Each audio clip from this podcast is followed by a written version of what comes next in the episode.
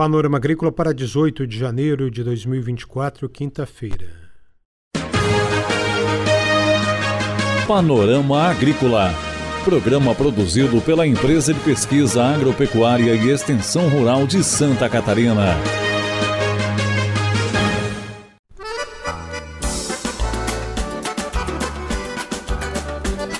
Quinta-feira de lua crescente, 18 de janeiro, no ar o Panorama Agrícola para você.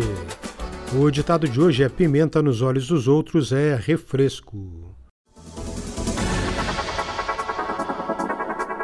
Você confere nesta quinta aqui no Panorama Agrícola: gado de corte, cursos no extremo oeste, como funcionam e quais os objetivos. Tem Zap Rural também falando sobre fungos e plantas. Acompanhe. Confira a entrevista de hoje.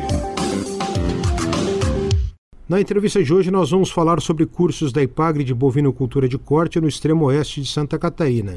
Quem fala sobre o assunto é o engenheiro agrônomo Jonas Marcelo Ramon, da regional da IPAGRE em São Miguel do Oeste.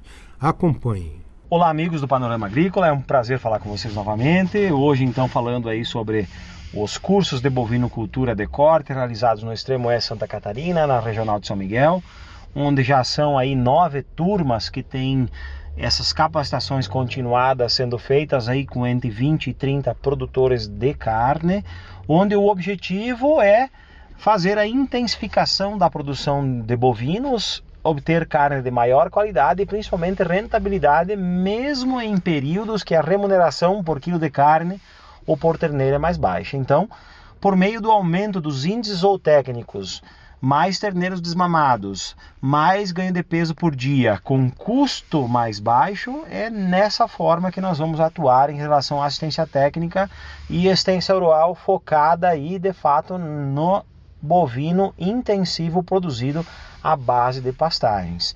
Jonas explica o curso, as etapas a partir do solo, da nutrição animal, da sanidade e da silagem. E esse curso ele foi montado para que seja desenvolvido no primeiro ano em quatro etapas, sendo que a primeira etapa dela começa com o cuidado que a gente tem que ter com o solo. A base produtiva do gado é o solo. Então, recuperando o solo, adubando o solo, a importância da análise, como é que faz, quanto faz, que é onde a gente parte. E em seguida, nessa mesma etapa, os tipos de pasto. Quais são as espécies mais recomendadas? Qual é a adaptação e aptidão dos pastos? Onde é que eu coloco um pânico como um capinzuri?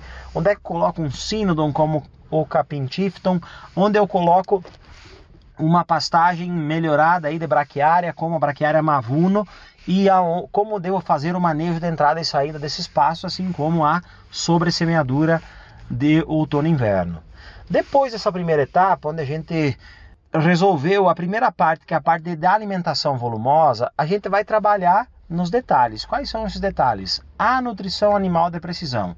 Como a gente faz para que um bovino ganhe um quilo de peso vivo por dia à base de pastagens? Qual é a suplementação adequada? Como a gente faz um concentrado? Quanto tem que ser fornecido? A importância da mineralização como deve ser feito os coxos para alimentação desses animais e focado sempre no resultado. Não é para ter bicho bonito apenas, é para ter dinheiro no bolso. Depois dessa segunda etapa, aí nós vamos para a parte reprodutiva. Aí sim, nosso colega médico veterinário vai falar sobre a parte de reprodução, de precisão, onde a gente trabalha com inseminação artificial em tempo fixo, a ATF, a gente trabalha com melhoramento genético por meio dos acasalamentos, e focado também na parte de sanidade do rebanho, onde é formatado e formado junto com os produtores de gado.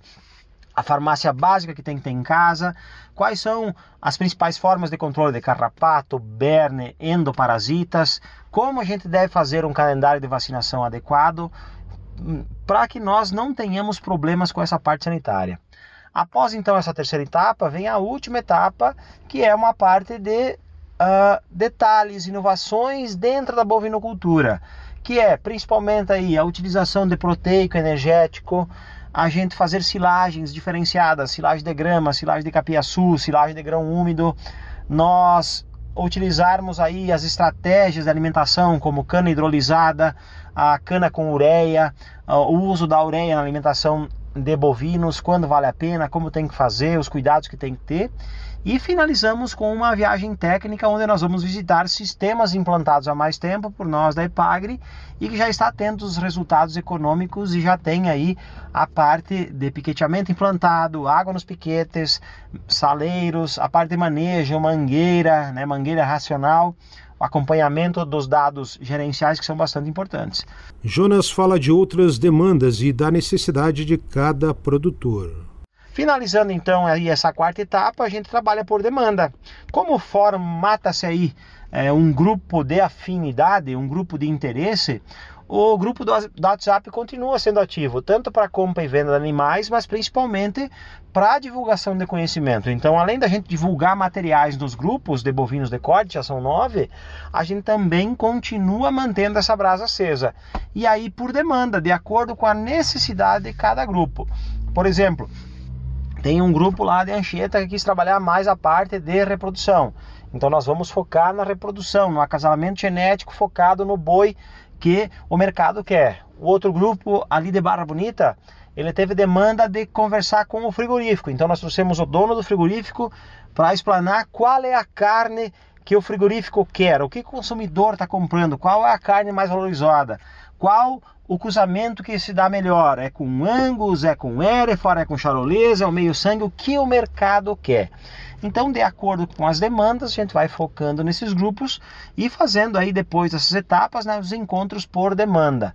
Mas o principal que vira um canal de compra e venda de animais é um canal de informação correta para que saibamos como é que está o preço do boi, para que saibamos que tipo de sal mineral é o mais adequado, como a gente faz para adquirir em maior quantidade, quais são as inovações que podem ser utilizadas, por exemplo, o uso de grão de soja na alimentação de ruminantes, grão de soja integral, então, por isso que os resultados já são visíveis, né? já tem várias propriedades que acabam se tornando uma unidade de referência técnica em bovino de corte, porque esse é o nosso objetivo, é que produzamos mais quilos de carne por hectare por ano, que desmamemos mais terneiros por vaca ano, tendo aí resultados econômicos e resultados de sustentabilidade na pecuária de corte à base de pastagens.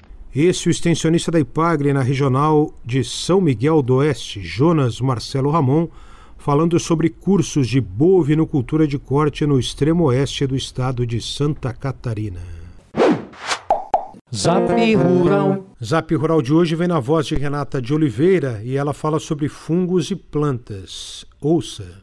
Para entender melhor as relações entre os fungos e as plantas, o ideal é observarmos uma floresta. Olhando de cima, percebemos várias plantas isoladas, cogumelos e outros seres. Porém, se nos aproximarmos e conseguirmos ver por baixo do solo, começamos a perceber as ligações entre todos. Os fungos são microorganismos que formam uma enorme rede de fios muito finos, chamado de micélio, que percorre o solo e se conecta às raízes das plantas. Essa rede é muito densa, com muitas ramificações, conseguindo facilmente alcançar e absorver água e nutrientes e, através dos fios, transportá-los para as raízes das árvores. Então, a água e os nutrientes são transportados até as folhas, onde acontece a fotossíntese, que é uma reação química que transforma a água, gás carbônico e a energia do sol num tipo de açúcar. Esse açúcar é uma forma como as plantas guardam energia. Porém, como produzem uma quantidade mais que o suficiente, a parte que sobra é transportada para as raízes. Os fungos recebem esse açúcar e utilizam para seu desenvolvimento. Essa troca entre as plantas e os fungos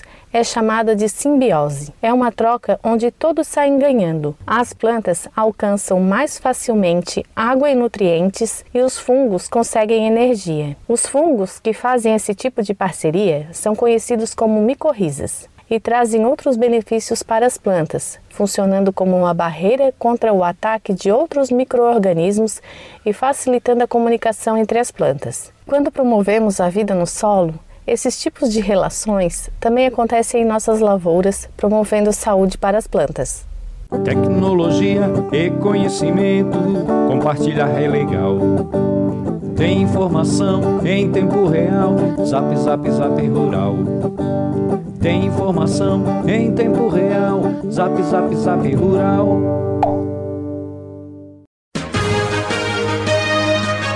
Panorama Agrícola Programa produzido pela Empresa de Pesquisa Agropecuária e Extensão Rural de Santa Catarina.